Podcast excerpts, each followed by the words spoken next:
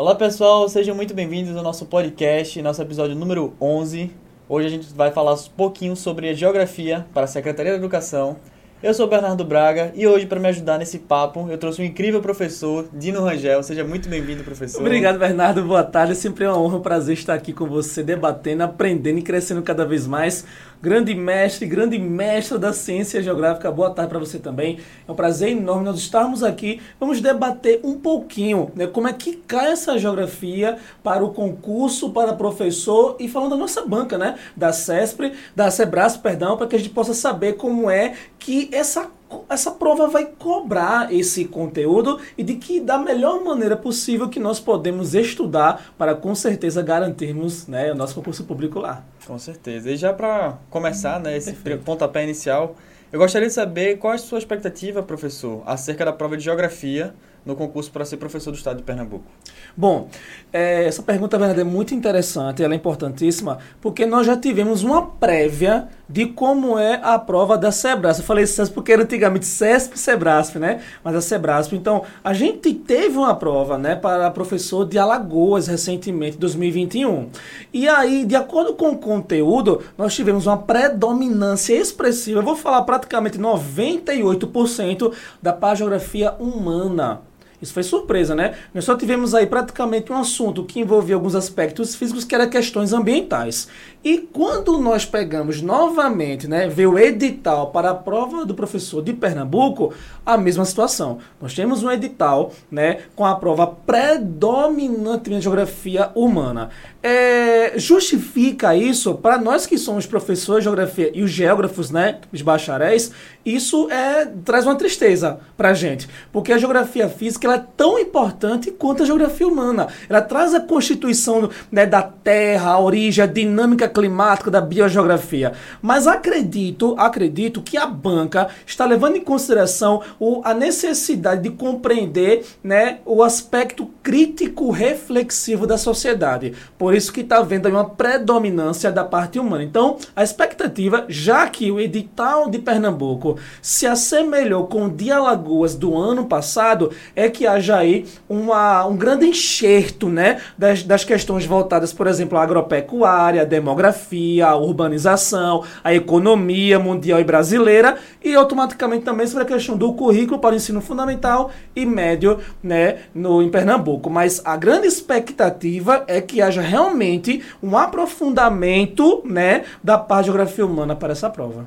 Perfeito, como a banca se importa assim, com o pensamento crítico da sociedade, né? Perfeito. E agora, a prova da CE, ela segue algum tipo de padrão, um perfil de conteúdos assim mais específicos, além dessa parte de geografia humana? Bom, é, é, interessante porque como é uma prova que vai englobar tanto aspecto específico, gente chama de específico, né, a parte geográfica, ele vai trazer também a parte curricular. E nessa parte, Bernardo, é muito interessante, porque dentro do currículo vai trazer a questão do acesso à tecnologia, do uso da tecnologia do professor de geografia, da questão de conceitos, nós vamos falar daqui a pouquinho sobre isso, a territorialidade, na questão do território. Então, sim, alguns aspectos centrais para a BNCC, para o currículo, eles com certeza são chaves para essa prova de geografia. Então, além da expectativa da parte do aprofundamento do aspecto da geografia humana, a gente vai ter uma prova também que vai trazer os aspectos técnicos, metodológicos, teórico-práticos do ensino da geografia, tanto para aquele pré-adolescente do ensino fundamental, quanto para o adolescente, que já vai começar a ter uma capacidade crítica maior, de reflexão maior sobre os acontecimentos, sobre a dinâmica geográfica do seu espaço. Então a gente tem essa compreensão, essa expectativa também. Interessante. E como é que você acredita que o currículo de Pernambuco, também falando da BNCC, retornando um pouquinho, podem ser cobrados na prova e o que, que a gente pode saber, assim, de modo geral? Bom, de modo geral, é importante a gente saber né, o que é a, a diferenciação. Essa, é essa pergunta é muito importante, porque a gente precisa diferenciar o que o currículo, tanto a BNCC quanto o currículo, vai ter como expectativa do aluno do fundamental do sexto ao nono ano, quanto para o aluno do ensino médio. Por que eu estou falando isso? Porque para o aluno do ensino médio, a gente já vai ter uma compreensão mais crítica, reflexiva e mais abstrata do, do, dos acontecimentos. No ensino fundamental, Bernardo, a gente tem a questão muito descritiva no ensino fundamental. O que é o rio, o que é uma vegetação, os aspectos centrais da, da Eurásia, da América, da Antártida. Então, no ensino fundamental, a gente sabe que o currículo currículo ele vai abordar o aspecto principal descritivo do, da abordagem de conhecimento para o ensino fundamental. Então, o professor que vai realizar esta prova, ele precisa compreender isso. Para o ensino médio, como acabei de falar agora há pouco, vai entrar a questão da concepção do ser em relação ao seu território, em relação ao seu espaço, o conceito de territorialidade. Como é que o homem age, interage e reage diante dessa sociedade, diante da, da sociedade espaço-natureza? Então, no ensino médio, o professor precisa ter essa consciência de compreender o abstrato, compreender que o aluno precisa compreender e vivenciar esse espaço geográfico. Então, então, isso é uma questão do currículo muito pertinente que deverá estar na sua prova com certeza este ano. Agora, professor, algo que me veio em mente aqui é, agora é que, devido a essa pandemia, todo mundo ficou muito restrito a casa. Então, o senhor acha que, por exemplo, a percepção de determinados espaços geográficos pode ter sido um pouco prejudicada devido a esse afastamento que a gente teve do meio natural? De certa forma, sim, porque aí a gente, por exemplo, é interessante você falar isso, porque a gente traz uma abordagem de conceitos básicos na geografia. O conceito de lugar e o conceito de paisagem. O lugar é aquele lugar onde há o construto afetivo, onde você se sintetiza. Bernardo mora com sua família lá, então lá é o seu lar, lá tem memórias, tem lembranças, tem afeto. Quando a gente fala da paisagem, é tudo aquilo que está no nosso campo de percepção. Então, no campo de percepção extra casa, fora do sistema fraternal, familiar, a gente percepção. Por outro lado, existe a questão da mídia. Quem acompanhou bem as reportagens, a mídia, conseguiu compreender alguns aspectos atuais, alguns acontecimentos, alguns fatos que aconteceram nesses últimos anos, né? Por outro lado, vem uma questão muito grande, que é a questão afetiva, né? A dinâmica afetiva dentro do lar explorou o comportamento né, social entre a família. Então, de certa forma, na prática, sim, mas por outro lado, é, teve um aumento da percepção da busca dos meios midiáticos, seja através da internet, da televisão, do rádio, né? Dessas informações propícias sobre o ambiente. Perfeito. Agora a gente voltando um pouco mais para a parte técnica da prova, em termos de formato de questões, quais os principais cuidados que devemos ter ao marcar a opção correta ou errada? Excelente pergunta. Bernardo, a prova da Sebrasp é bem interessante. Ela é uma prova que traz como se fosse. A gente conhece muito o formato tradicional, né? Que a pergunta tem A, B, C, D, E. A gente sabe que a Sebrasp atualmente não trabalha mais com esse modelo. É o trabalho ele é o modelo eliminatório, dizendo, né? Se tem marcar certo ou errado, verdadeiro ou falso, certo ou errado. E se você acabar errando uma, acaba anulando aquela que você acertou anteriormente.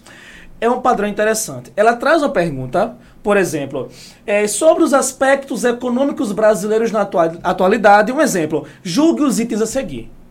Então ele fala, julgue os itens a seguir. A questão traz o comando. Opa, eu tenho que entender que os itens que virão vá, vão abordar a questão econômica. Aí vai estar tá lá, item 01, a economia brasileira pós-pandemia sofreu recesso. E aí o aluno precisa compreender que toda a prova de concurso público ela vai possuir o que a gente chama comumente de casca de banana. Vai ter um aspecto, uma palavra, um termo, como por exemplo, somente, unicamente, exclusivamente, Todos, exceto. Então são expressões que vão ter que chamar a atenção como as provas. As outras bancas comumente já chamam a atenção. Então, primeiro, ao comando, ao comando, que seria a pergunta tradicional, ele manda o comando e você tem que analisar. Para você ter a questão de assinalar, você precisa ter convicção naquela questão. E aí vem a recomendação dos professores de concurso. Já vou até adiantando, não sei se é possível, pergunta depois, como é que eu devo fazer essa prova, né? Você, se você não tiver convicção, vai para um outro termo. É aquela questão da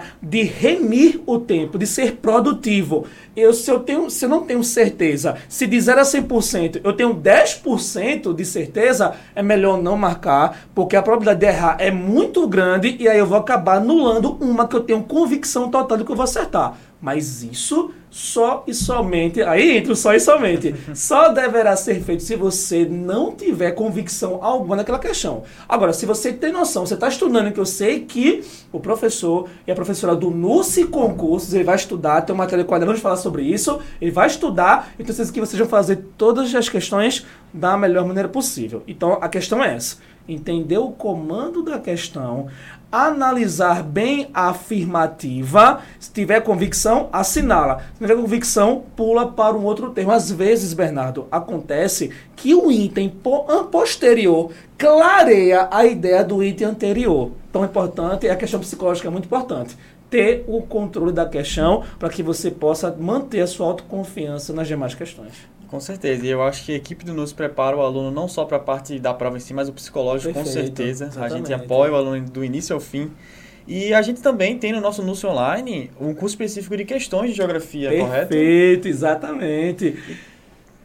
Não, tranquilo, Não, a gente tem aí é, um curso, gente, um curso muito legal que nós preparamos com muito carinho, Bernardo. Muita alegria, muito entusiasmo, tá certo? Porque, assim, é interessante. A gente trabalha com um professor, com a professora, que como nós crescemos, aprendemos juntos, né? E é muito legal trabalhar com esse público, porque a gente interage, a gente vê professores, os professores que já adquiriram matéria que estão estudando, dando um feedback pra gente. Professor, tá legal, professor, assim, que bom. Isso é muito importante. Então, nós preparamos com muito carinho, 150 questões, né, ou 150 afirmativas, todas elas com comandos, né, um comando com três itens, um comando com quatro itens, né, com muito carinho, abordando praticamente todo o conteúdo para a sua prova de concurso. Nós teremos a parte específica de geografia, aí tem exatamente a abordagem da globalização, da regionalização, agropecuária, urbanização, demografia, matriz energética, matriz de transporte, entre vários assuntos predominantemente humanos humanos, mas também abordamos a questão das é, ambientais. Tem um item lá que no perfeito vamos trazer a questão da biogeografia, a vegetação tropófila, alófila, a questão do assoreamento dos rios. Ou seja, e além desse material específico, a gente também está trabalhando. Veja que interessante. Nós buscamos as especificidades do currículo tanto para o ensino fundamental quanto para o ensino médio. Então vocês encontrarão questões que vai trabalhar as principais unidades temáticas tanto no ensino fundamental quanto no ensino médio. Então tá um curso completíssimo, feito com muito carinho, com muito amor, para que você possa se dar da melhor maneira possível na sua prova, com certeza. Um curso assim, todo dividido, todo perfeito. correto. E isso ajuda bastante, a organização é perfeita. Com certeza. Agora, o senhor tocou em pontos importantes sobre o ensino fundamental, Sim. o ensino médio. Agora, existe algo assim no ensino superior do estudo da geografia que é recorrente para a prova do, da, da SEA? Excelente pergunta. Na prova, na prova do, da SE, os assuntos que são cobrados são basicamente os assuntos voltados ao ensino médio e ensino fundamental. Eu estou perguntando interessante porque tem assuntos, assuntos do ensino fundamental que são mais profundamente a base do ensino médio. Por exemplo, a parte de geografia física inicial, sistema solar, a parte de clima. O aluno vê no sexto ano, mas no primeiro ano científico ele volta a compreender a dinâmica mais profunda desses aspectos. No meio acadêmico universitário, para gente que estuda geografia, existe sim abordagem não nem de todas as temáticas, mas existe uma abordagem mais profunda mas Bernardo tem uma questão muito interessante. Na universidade, nós, professores de geografia, estudamos na primeira, no primeiro e segundo semestre a historiografia da geografia. E isso a prova aborda muito. Geografia positivista, geografia tradicional, Paul Vidal de la Blanche, né, Frederico Hatzel, os princípios geográficos, analogia e extensão. Então, a história da geografia e nós trouxemos isso dentro das 150 questões. Sim, é aquele aspecto universitário que é cobrado na prova. Esse é, esse é o aspecto mais forte. A história da evolução da ciência geográfica é temática certa, sim, de, um, de algo universitário para a prova do professor. Perfeito. E são assuntos assim que, querendo ou não, a gente já vê há um certo tempo. Então, a importância do NUS estar aqui para relembrar, que Com você certeza. volte a buscar e que, assim, algo que a, a professora Giane falou pra gente também aqui, que ela já gravou o podcast pra SE, é que a gente deve agora nessa reta final focar também nos assuntos gerais. Porque, Sim. querendo ou não, a prova que vai ser aplicada não vai ser só do que você já é professor, do que você Exatamente. já sabe. Então, é, qual seria, na sua visão, a importância da gente dar um foco agora para essa parte geral assim da prova? Primeiro, o nível da prova, Bernardo, é muito interessante. O nível é diferenciado. Quando você faz, elabora uma questão para o aluno de ensino médio, você tem que trazer uma clareza, um, um, uma clareza o mais profunda possível. Quando a prova é para professor, essa clareza vai trazer um nível de raciocínio muito mais forte, muito mais aprofundado. Ele vai na veia da origem do fato. Então, o professor, primeiro fator, ele tem que estar muito bem. Por isso que o NUS também traz, além das matérias específicas, o curso geral básico, com português, direito. Tem que saber, mestre e mestra, interpretação em português tem que compreender muito bem, Bernardo, o que a afirmativa, o que o item está querendo abordar. Então, fator fundamental, primeiro, interpretação em português. A gente tem que estudar bem essa parte. Perdão. Segundo, eu sei que eu tenho uma prova de, de, de, vários itens, 150 itens praticamente. Eu sei que a maior parte desses itens, vamos botar aí de 45 a 70, 80 itens, são voltados para específica. Então tenho que ter domínio daquilo que eu trabalho no meu dia a dia, que é a administração do conteúdo. Então o professor, além de estudar a interpretação em português, ele tem que ter segurança daquilo que ele está lendo, daquilo que está observando, daquilo que a afirmativa está querendo trazer para ele, ele tem que ter um domínio do seu conhecimento específico. A BNCC, o currículo Bernardo, é muito mais recente. Tem professores que estão começando a se inteirar ainda, por incrível que pareça. Para você ter ideia, noção, os professores que estão em casa com certeza vão concordar com isso. As escolas, as editoras começaram a trazer capacitações há anos atrás, poucos anos atrás, Bernardo, dois, três anos atrás. Tem escola que ainda cria evento anual para capacitar para a BNCC.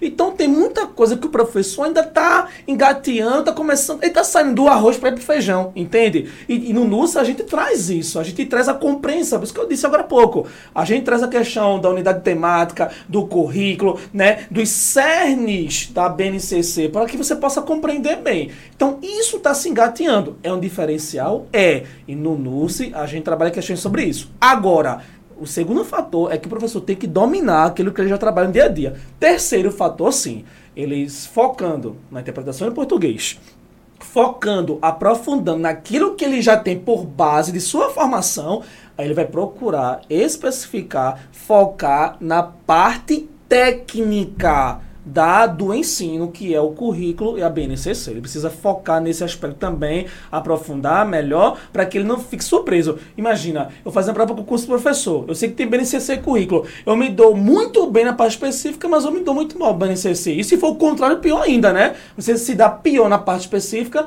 então isso vai trazer uma frustração e um resultado negativo muito forte. Então, interpretação, aprofundamento do conhecimento básico e focar no aspecto específico da BNCC e currículo. Pois é, querendo ou não, é algo que pode te eliminar. A parte geral, com certeza, pode eliminar. Perfeito. Então, é sobre saber dar foco agora no que você Exatamente. quer para aprovação. E agora, o que, que o senhor poderia falar para o colega aí, professor que está ouvindo a gente agora, sobre métodos de estudo para esse tipo de concurso? O que, que o senhor poderia sugerir?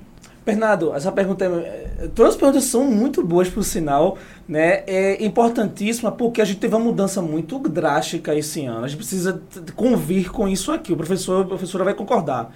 Nós vimos na prova que qual era a base da prova, Bernardo? Português, conhecimentos pedagógicos específicas. Mas nós trouxemos matérias novas. Trouxemos direito.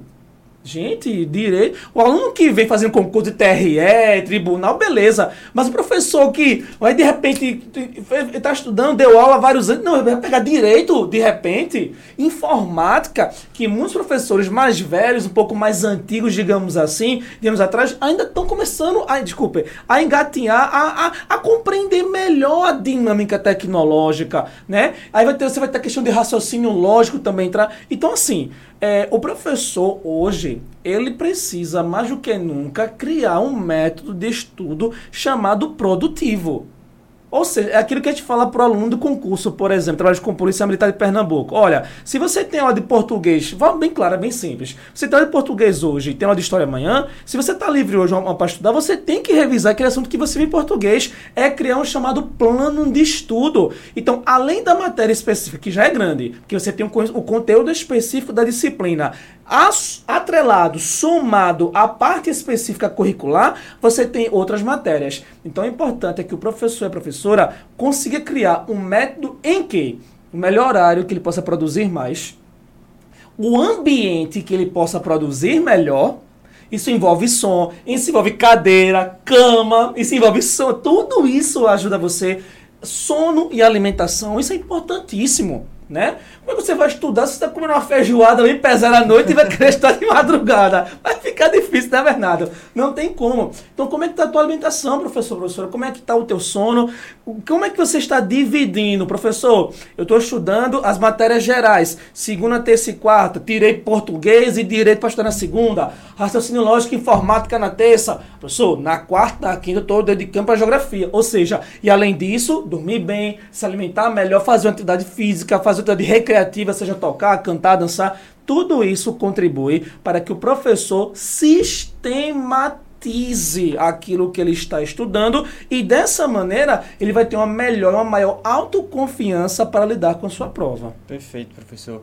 Agora, para dar um gostinho, assim, um gás para quem está em casa e quase faltando apenas um mês para a prova, como é que é a vida de um professor aprovado? Como é que é a vida do professor do estado de Pernambuco? Como é que é esse, essa aprovação? Pois é, olha, Bernardo, é fantástico, é fantástico. Eu vou ser sério com você, eu não passei no concurso, eu fiz concurso, fui aprovado, mas não fui chamado. Eu não dou no estágio, mas já tive o privilégio de dar no estágio.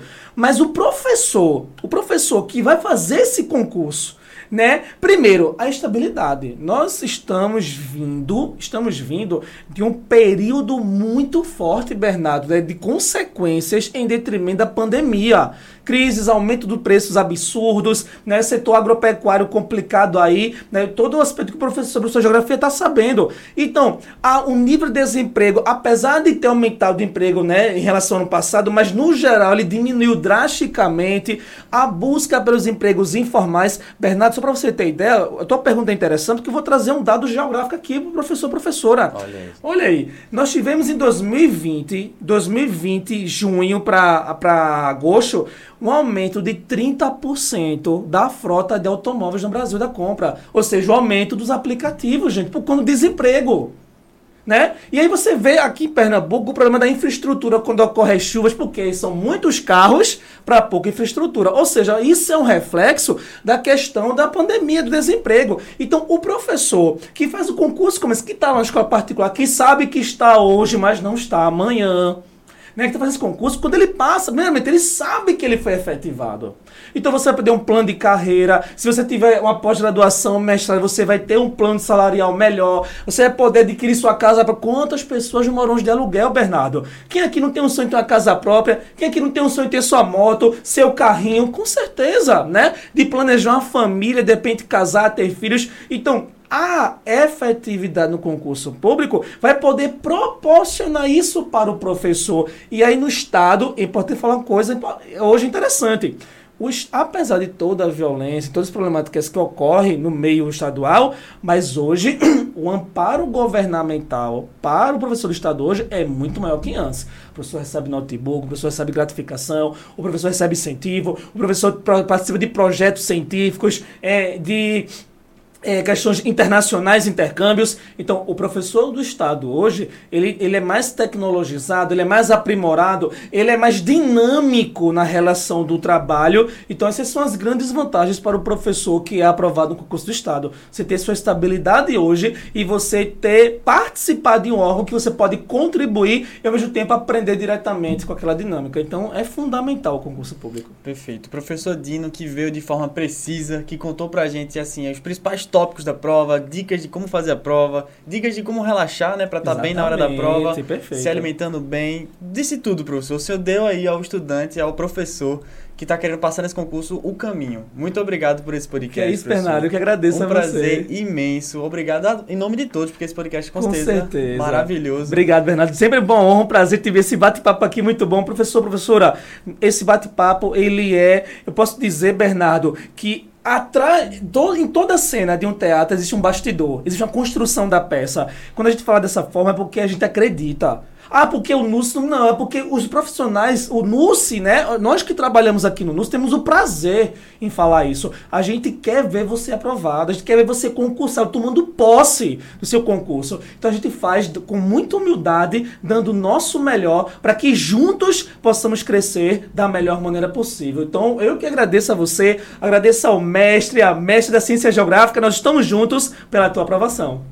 É isso. Até a próxima, pessoal. Muito obrigado pela sua audiência, paciência. E é isso. Até o episódio número 12. Valeu! Valeu!